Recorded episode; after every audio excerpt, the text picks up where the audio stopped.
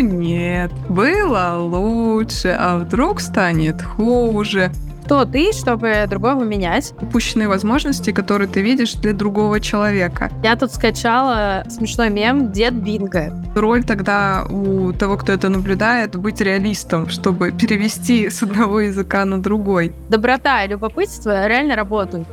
Привет! Это подкаст «Карьера без багов». Здесь мы говорим с менеджерами и IT-специалистами о волнующих нас карьерных и жизненных темах. Обмениваемся опытом, мемами и просто живем. Меня зовут Лена. Я помогаю специалистам и руководителям увидеть смысл в своей карьере, наладить работу команды, получить повышение и долгожданный офер. Может быть, уже не стоит начинать? Да изменения, боже, надо было делать это все довольно раньше. Сколько сейчас других специалистов, которые делают это лучше меня? Зачем мне вообще туда соваться? Уверена, что ты наверняка сталкивался с подобными мыслями хотя бы раз в жизни, а может быть, на регулярной основе думаешь о том, что вот если бы раньше, а если бы год назад, а сейчас вот мне, чтобы руководителем стать или чтобы получить повышение, надо горы сворачивать. В общем, все эти мысли, они реально нас тормозят. И в том числе в выпуске про синдром самозванца, который мы записывали со спикером, руководителем карьерного центра Яндекс Практикум Анной, мы об этом говорили, и кажется, это будет тебе полезно переслушать слушать. На этот раз мы встречаемся с коучем Олей и хотим глубже разобраться с этим внутренним сопротивлением, упущенными в прошлом возможностями, и разобрать это не только для себя как личности, но еще и для бизнеса, работы команды и менеджмента. Разговор насыщенный. Сейчас Оля представится, и мы начнем. Привет, я Оль Полищук, и я карьерный стратег, коуч и консультант компаний фасилитирую для них стратегические сессии и программы развития. Хочу сразу у тебя узнать, скажи, есть ли сейчас что-то в твоей жизни, о чем ты думаешь? Уже поздно, надо было раньше. Поделись, пожалуйста, что это. Ну, во-первых, я всегда думаю, что уже поздно надо было раньше инвестировать и учиться этому навыку. Я каждый раз, э, когда слушаю какого-нибудь умного человека из своего окружения, кто рассказывает про пассивный доход или различные вещи, связанные вообще с инвестициями. Я живу на Бали, это моя база. Э, я отсюда в основном куда-то летаю по работе или там какие-то путешествия. Обычно наоборот у людей. И вот здесь очень такой Эльдорадо сейчас, бум земли, все покупают землю, все инвестируют в недвижимость, она стоит каких-то конских денег, все делают ставки, какая, какой кусок и так далее. Но в ковид здесь все стоило вообще иначе.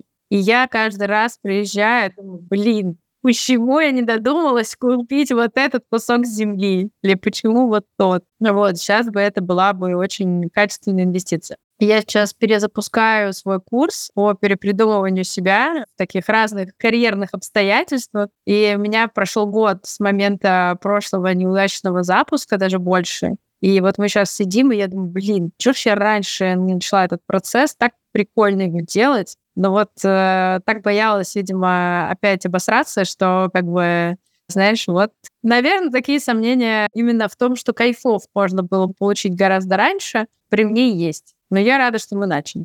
Слушай, во-первых, я хочу тут тоже поделиться, что я как раз о тебе узнала благодаря перепридумыванию. И тебе спасибо большое за этот продукт. Это, правда, очень было своевременно лично для меня.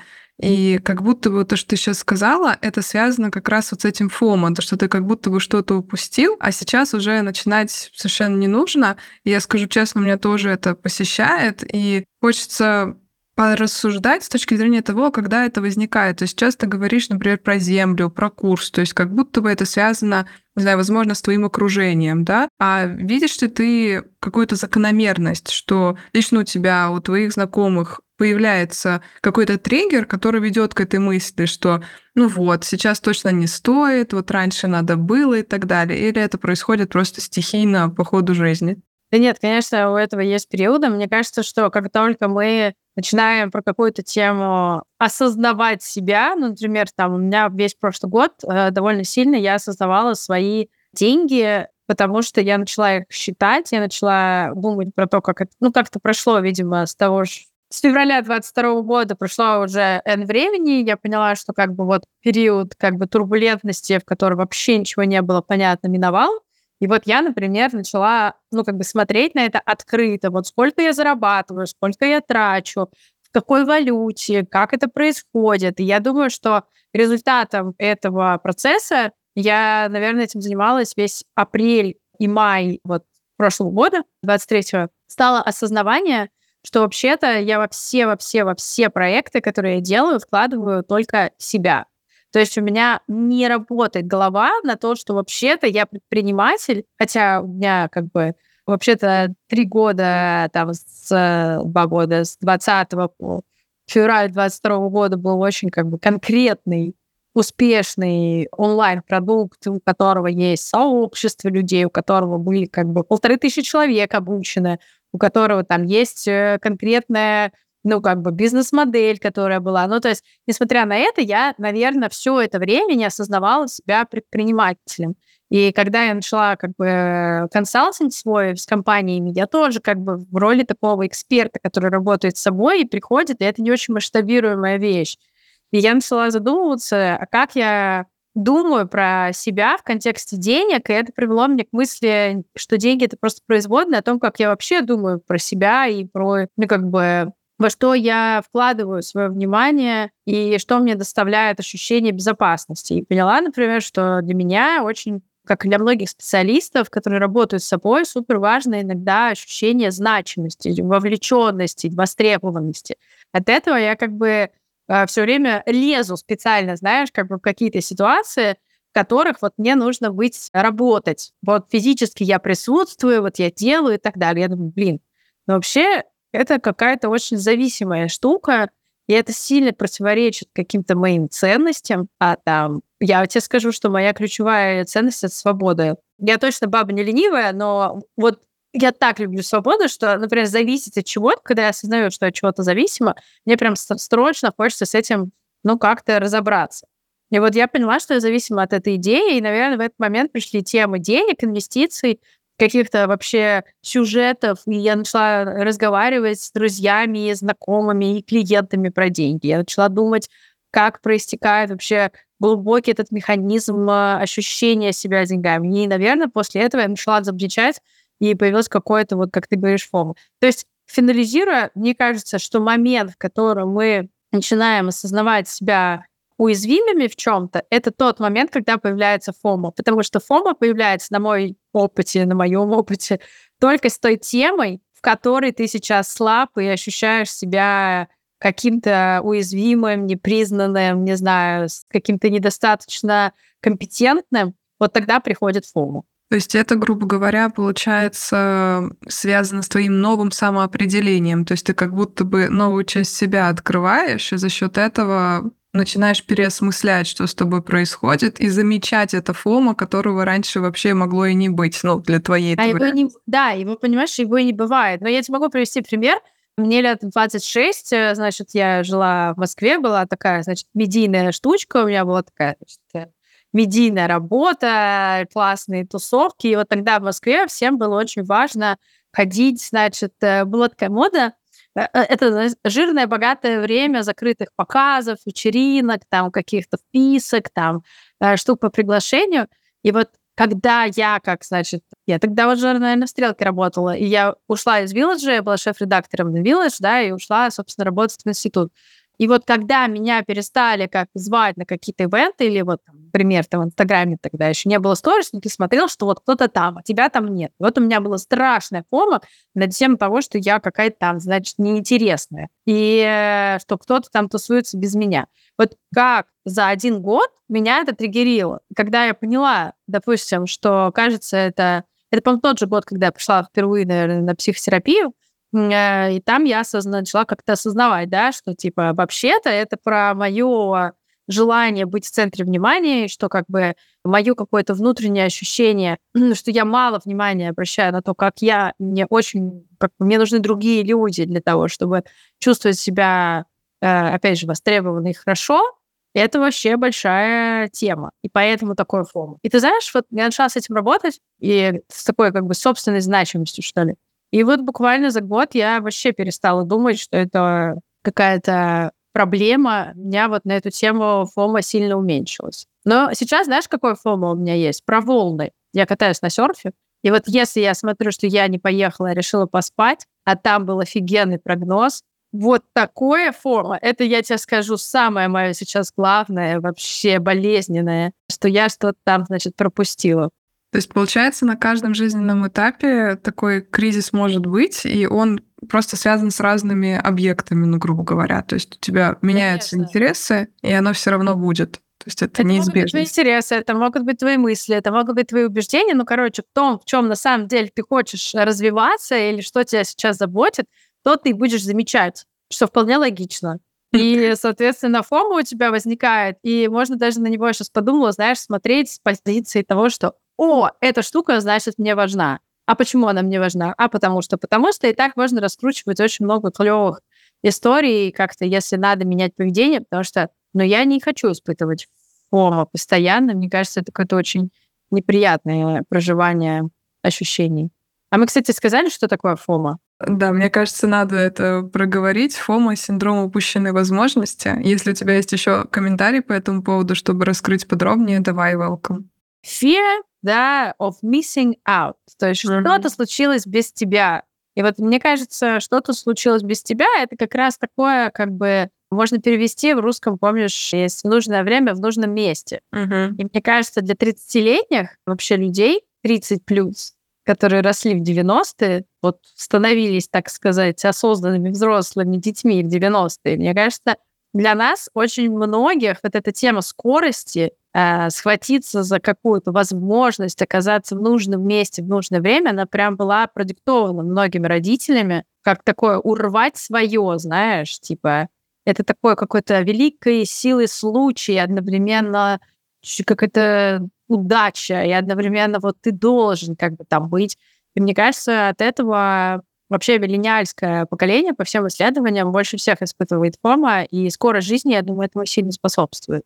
Ну и плюс мы первое поколение людей, которые так много знают друг о друге благодаря соцсетям. Знаешь, тут сразу хочется это связать с моментом вот этого внешнего воздействия, потому что до этого мне очень понравилась твоя логика, что когда ты замечаешь за собой фома, ты можешь пойти разбираться с собой, построить вот этот путь самоанализа и осознать, что, ага, оказывается, мне это важно, это очень круто. А сейчас мы пришли к тому, что есть вот внешнее, да, суета, какое-то воздействие иное, возможно, на работе, возможно, просто в каких-то личных отношениях, но то, что исходит извне.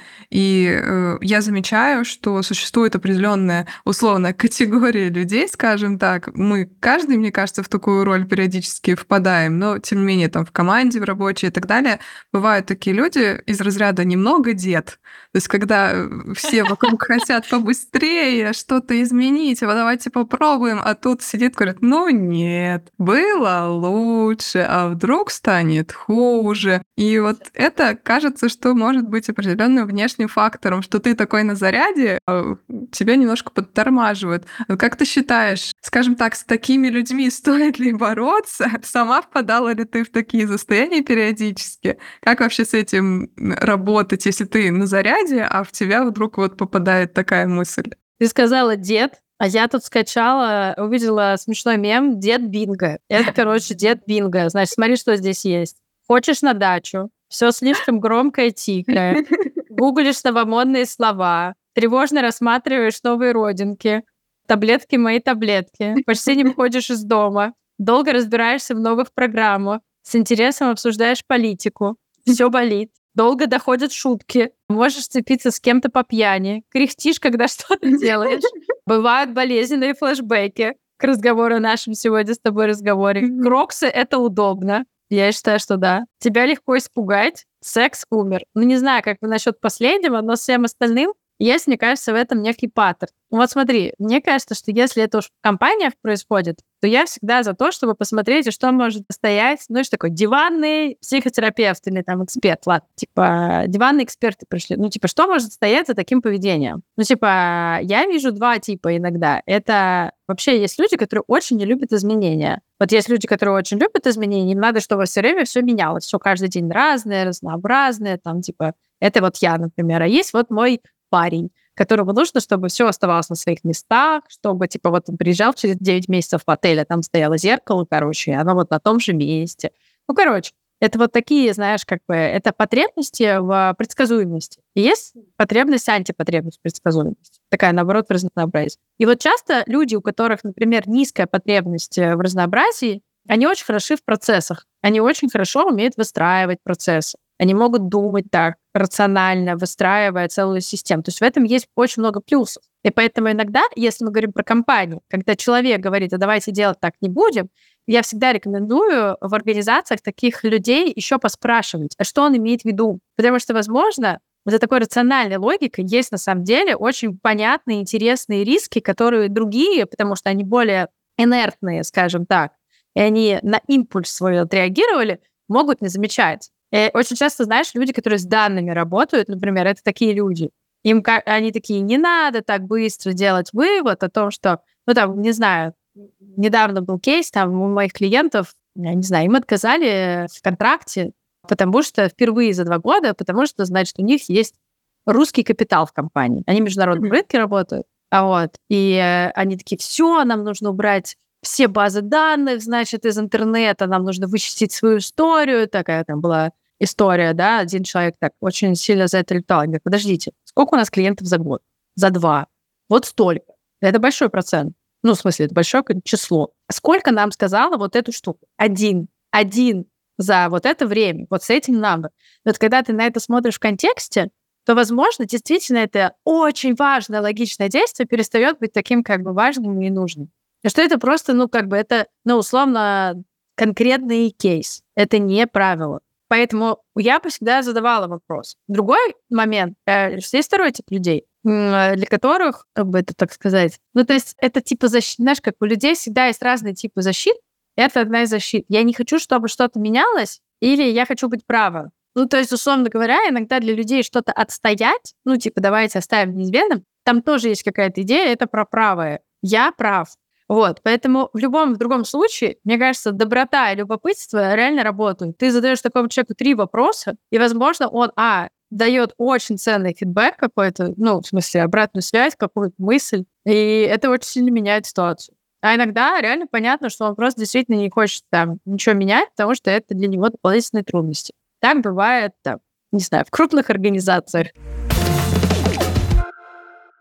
Ты сейчас говорила, у меня две мысли возникло. Первое это вот про то, что человек как будто бы сложно, скажем так, э, понимать, ну то есть эм, свою критику адаптировать, да, и донести ее корректно, и можно у него узнать, а в чем есть, там, скажем, риски, да, и почему он видит это так, и выявить как раз. Мне это напомнило э, про стратегии, которые есть у Уолта Диснея. У него, кажется, было три роли у человека, ну, грубо говоря, там э, сотрудники делились на три типа мечтатели, реалисты и критики. И мечтателям нельзя было пересекаться с критиками, потому что тогда ничего сгенерить новое, точнее, можно генерить, но это будет сложно. А через реалистов вот такой переводчик. Как будто бы тут роль тогда у того, кто это наблюдает, быть реалистом, чтобы перевести с одного языка на другой. А если подумать об этом с точки зрения вот инструментария, возможно, у тебя есть какая-то, грубо говоря, волшебная палочка, как с этими людьми а работать в долгую, потому что когда это возникает один раз, да,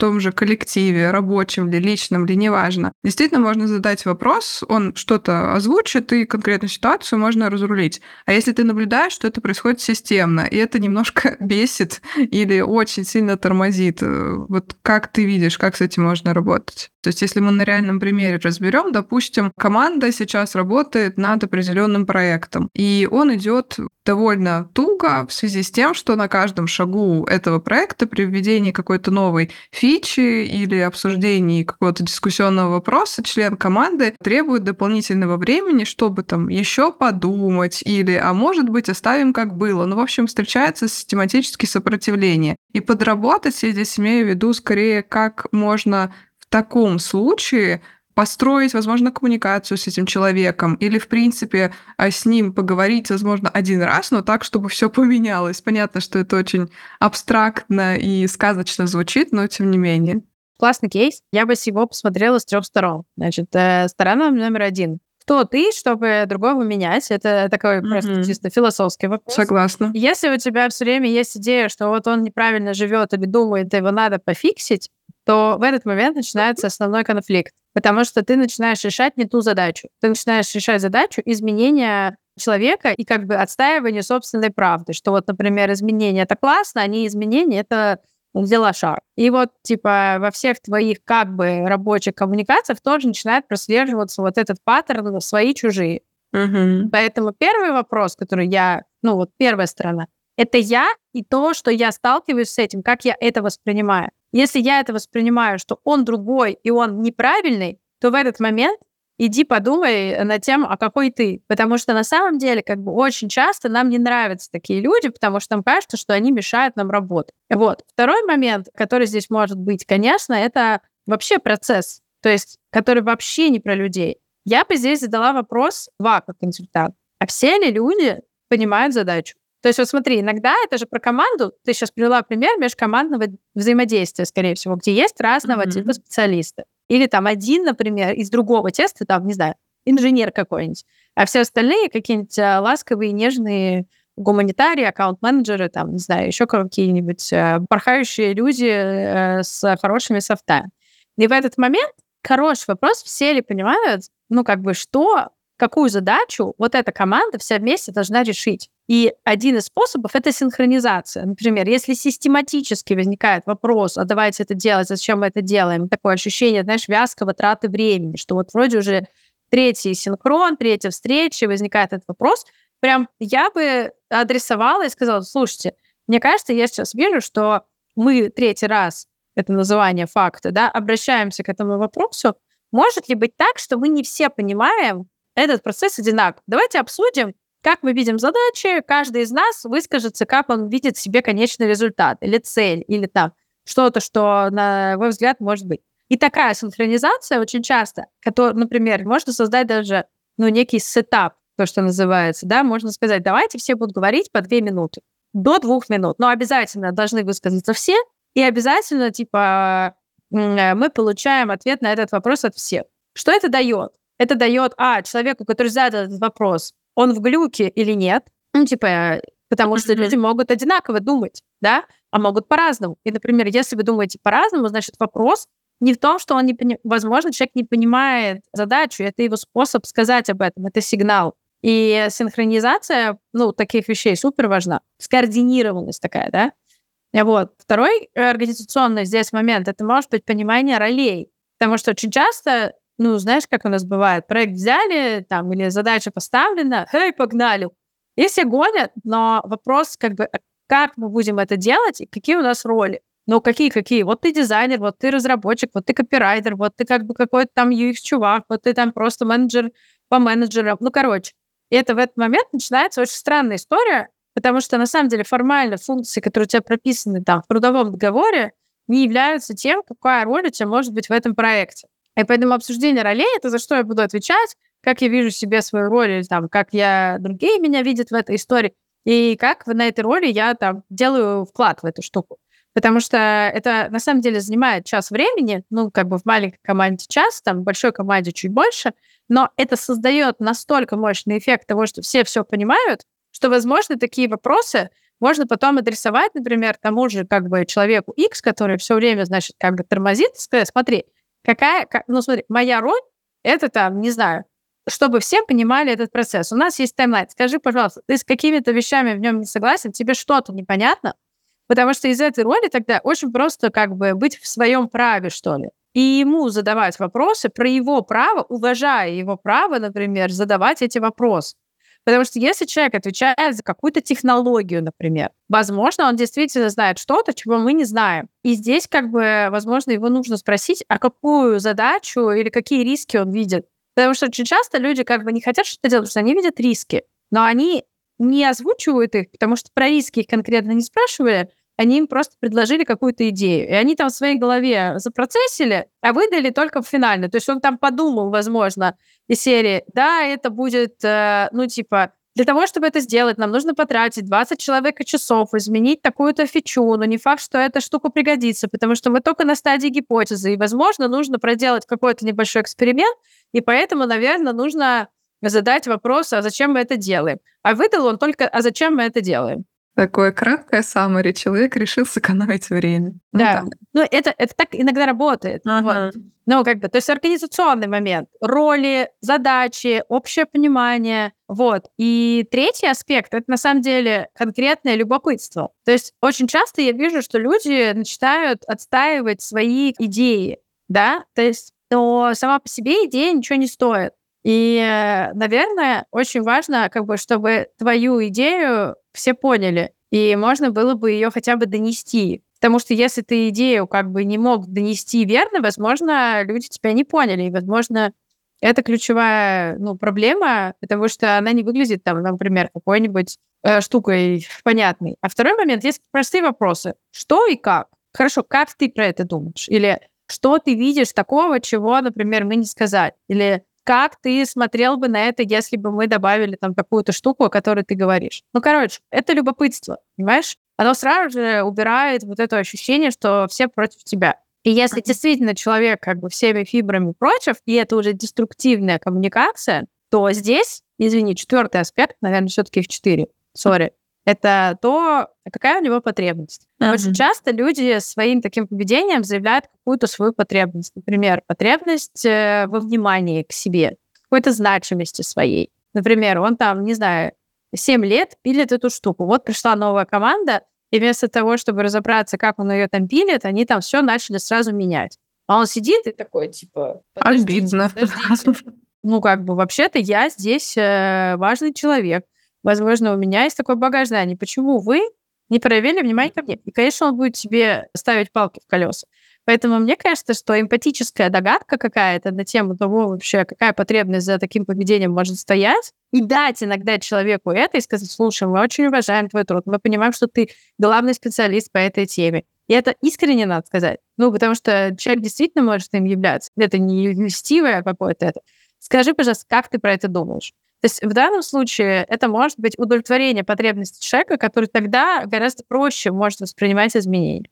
Очень крутые инструменты. Я хочу по ним же у тебя спросить по поводу такого тонкого момента, как личные отношения. Потому что довольно часто мы уже поняли, да, что менять другого человека — это не лучший вариант, но при этом можно сталкиваться с ситуацией, когда ты видишь со стороны, что твой близкий человек, возможно, там друг, возможно, родной человек, а, немного буксует. И вот в такой ситуации с одной стороны, можно включиться в спасателей и пытаться его оттуда выдернуть и сказать, а, давай сюда, давай то, давай все. И это, опять же, про такие упущенные возможности, которые ты видишь для другого человека. Но, с другой стороны, кажется, это не вполне конструктивная история, потому что у человека есть свой вечный план, возможно, возможно, у него такое состояние, и его стоит поддержать. Э, так как мы поговорили по поводу рабочих моментов, вот в такой ситуации, ты как видишь, стоит ли вообще включаться в это, или достаточно быть просто опорой, поддержкой для человека, и он сам чувствуя это, сможет проанализировать, увидеть свои потребности и выйти куда-то. Я не знаю теории как бы взаимодействия личных отношений, потому mm-hmm. что там все-таки другой аспект уязвимости и близости. Я могу на своем примере сказать, что я ну, живу с человеком, у которого совершенно другой образ мышления, нежели мой. То есть я живу в логике, сделала, потом подумала. Я импульсивный человек. Мой партнер — это человек, который думает, потом делал. Я не вижу систему. Я вижу какие-то решения, возможности и так далее. Это один из э, производных вот этого как бы такого очень изменчивого и mindset а, да, вот образа мышления. Он видит системы сначала, он понимает, как эта система устроена, очень быстро это понимает и, допустим, вынимает из них какие-то штуки. Это я к тому, что это совершенно два разных образа мышления. И мне кажется, здесь как вот в той рабочей штуке. Если ты пытаешься, условно говоря, а я всегда пытаюсь сказать, что, слушай, дорогой, ты не прав, вообще-то все работает иначе, да, я тебе покажу с интуитивной эмоциональной точки зрения, в этот момент все идет по одному месту. Потому что в этот момент как бы ты становишься над и говоришь, мой образ мышления более правильный. Давай слушай меня сюда. И мне кажется, в этот момент происходит дисбаланс сил. И люди начинают сопротивляться, может быть, не качеству даже твоего решения, может, оно и хорошее, а тому, как это, ну, я не знаю, Типа, вот в нашей иногда истории это именно сопротивление тому, как это сказано, как это подано и как бы как это ощущается. А ощущается это как давление, что типа вот ты неправильный, а я правильная. Я не знаю, отвечаю на этот вопрос, но мне кажется, это очень как бы штука. Поэтому менеджмент кого-то, у меня есть такая часть, не знаю, я менеджерю людей, да, я менеджерю их в обычной жизни тоже. Это, ну, как бы более там завуалированное спасательство. Но здесь хороший вопрос, э, типа, а ты-то что, как, какую задачу хочешь решить, что ты хочешь? Если ты, бо... ну, как бы, или что ты боишься, что случится, если вот этого не случится. Я, на самом деле, в этот момент, когда осознаю, сколько менеджерской энергии есть во мне в такие моменты, я саживаюсь. Потому что я, вот, например, не хочу рабочие отношения иметь в личном. Мне, как бы, в личном иногда проще уступить и сказать, да, конечно, ты взрослый человек, давай ты сделаешь, как ты хочешь а я просто посмотрю. И иногда это реально получается очень классно. И я сейчас супер могу на это опереться. Но я не могу сказать, что это мой кунг-фу пока стиль, но я работаю над этим. Именно, мне кажется, это позволение просто отдавать всему случаться. И, ну, если что-то, извините, продолбается, ну, ничего страшного, ну, как бы продолбается. Не думаю, что это какая-то великая потеря будет. Будет хороший опыт. Знаешь, возвращаясь к середине нашего разговора, просто позволить этому условному внутреннему деду быть. Пусть будет, а там как пойдет. Я очень тебя хорошо, да, прости, что перебила, я очень хорошо тебя в этом понимаю. У меня такая же ситуация абсолютно с мужем. То есть я скорее за драйвовый, за то, чтобы побыстрее, он про то, чтобы медленно и подумать. И это, да, очень откликается. Я предлагаю к концу нашего разговора, у нас уже было довольно много примеров в процессе, но вспомните, возможно, личные ситуации. Не обязательно, что это из личной жизни или из работы, тут как пойдет. Из того, что изначально думалось, да, поздно что-то менять, не буду я это там делать, но эту мысль удалось преодолеть, возможно, понимая свою внутреннюю потребность, возможно, бессознательно, просто вот уж пошли и пошли. И из этого получилось что-то классное. Давай я тебе дам время, возможно, подумать, и пока свой пример приведу из последнего. У меня это произошло с танцами. Я начала заниматься с сентября балетом и узнала о том, что можно выступить на концерте. А в группе, естественно, одна там, куда еще учиться и учиться. И я пришла на первое занятие именно группой, чтобы мы готовили отрывок из «Лебединого озера». И первое часть тренировки у меня состояла из мыслей, что я здесь делаю, потому что там девушки, которые так тянут и тут ногу, и все так красиво, и я такой немножко дерево. И мне было немного грустно, досадно, но я подумала, блин, ну есть же тут еще девчонки, которые, ну, примерно как я. Ну, раз они могут, что я не могу? А в итоге к чему это все привело? К тому, что в декабре был концерт, я впервые в жизни танцевала в пачке на сцене. А, очень этим горжусь, радуюсь, и дальше продолжаю заниматься, готовиться уже к майским концертам. В общем, как будто бы вот это, знаешь, первичное сопротивление, что ну надо было как бы и раньше начать тренироваться, и могу ли я вообще это сделать, оно было таким легким пофигизмом или принятием того, ну ладно, будет не идеально, зато будет. Оно в общем, одно победило другое. Давай я теперь отдам тебе слово на твою историю. А ты хочешь от меня пример какой-нибудь мой, где я это победила? Э, я правильно поняла? Да, да, да, да. У меня релевантный пример — это сейчас спорт. У меня никогда не было, знаешь, такого регулярного тоже зала, или как-то я никогда не считала калории. Мне всегда это казалось двумя вещами, которые от меня очень далеки, но при этом я всегда испытываю очень много... Ну, это не комплексы, это скорее, знаешь, такое перманентное ощущение, что вот в этом году надо бы как-то бросить там 6-7 килограмм. Это ты делала, и это один раз в своей жизни, когда я там 15 килограмм потеряла за 4 месяца, и как бы после этого держалась в этом весе, ну, достаточно большое количество времени. Сейчас как бы новый этап, и вот мне хочется еще как бы произвести не на 15 килограмм, конечно, историю, по-другому. И я, мне кажется, к этому иду там последние 4-3 года. Ну, то есть, что я все время как бы себе рассказывала, что ну вот я сегодня начну, но как бы не начала. Или там нужно организовать себе какие-то обстоятельства, и не делаю. И так получилось, что для серфинга мне нужно было поработать э, снова над своими ногами, задницей, вообще устойчивостью определенных мышц. И я серфинг я обожаю, и поэтому я пошла, значит, э, в спортзал. Нашла себе тренера, и год с ним, значит, занималась в зале. Потом мне говорит, слушай, а ты не хочешь, короче, походить там на всякий кроссфит или как бы на легкоатлетическое, ну, типа штангу потягать? Ну, это, типа, нормально для ног, и как бы в целом у тебя уже как бы есть физуха для этого, и чего? Я, штанга, чего? Вот эти вот люди, которые канат там, вот это вот Ну, типа, а на Бали этого много, это прям такой спорткэп, все это занимаются. Я приперлась, короче, в зал, и там такой зал классный оказался. И ты знаешь, мне так нравится этим заниматься. Я хожу на тренировки, не заставляя себя там после серфинга, там, не знаю, 4-5 раз в неделю. Мне дико нравятся как бы люди, которые там есть, и в целом у меня очень социальная группа, и мы там все общаемся. И я начала видеть, короче, как э, я недавно подтянулась, э, типа 10 раз почти, 8, ну, короче, ну да, с резинкой, но anyway, знаешь, там взять. Это, это мощно, слушай.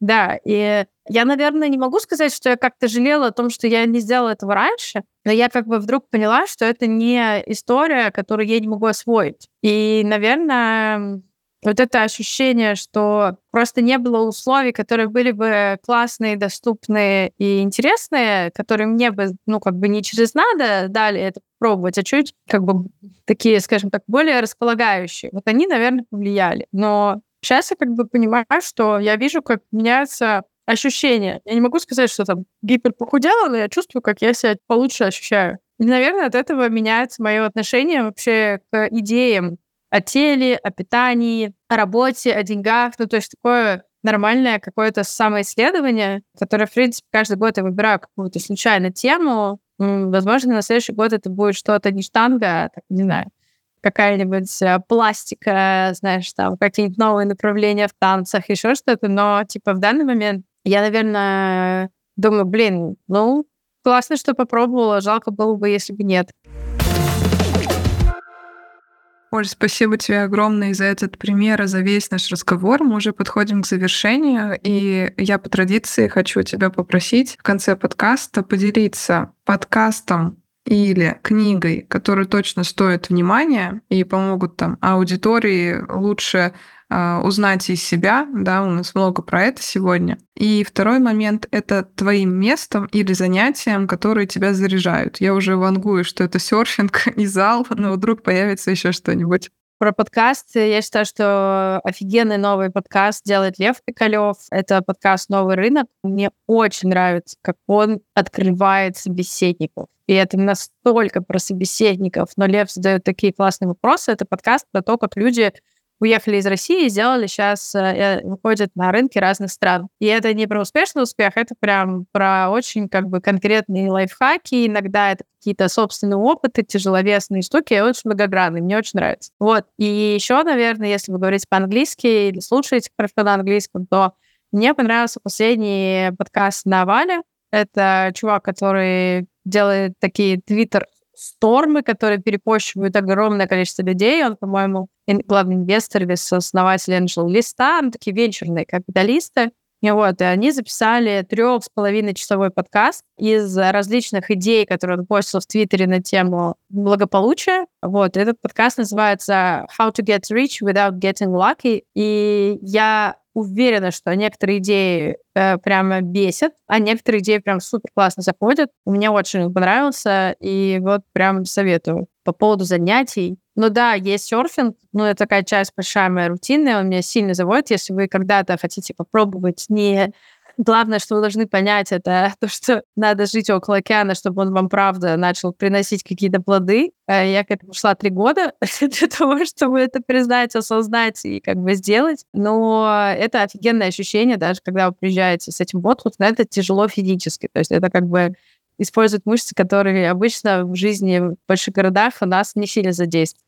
Вот. А из занятий я очень люблю в последнее время лепку. Мне очень нравится лепить из глины. Вот, я хожу не часто, там, раз, два раза в месяц где-то еду. Но вообще это офигенное ощущение, что можно слепить все что угодно. И когда ты вот себя отпускаешь в этот процесс, вот. Ну, короче, видишь, мне реально 35, я, типа, к разговору о дедах, я, видишь, леплю из глины, э, переживаю экзистенциальный кризис, э, думаю, как похудеть, хожу в зал ради социализации, и в целом как бы вот сейчас вот такой рекап себе, ретро себе точнее делаю, и думаю, ну да, звучит как э, дед стайл, бабка стайл. Вопрос про то, принимаешь ты этого деда или бабку, или пытаешься с ним бороться. Да, да. Прими, что... прими бабку в себе. Да-да-да. На этом и закончим разговор про упущенные возможности. Спасибо, что дослушал этот выпуск до конца. Подписывайся на наш подкаст, чтобы не пропустить новые выпуски, и выбирай любую удобную платформу для прослушивания. Мы доступны в iTunes, Яндекс Музыке, Google подкастах, Маве и YouTube. До встречи в новых выпусках. Твоя Лена.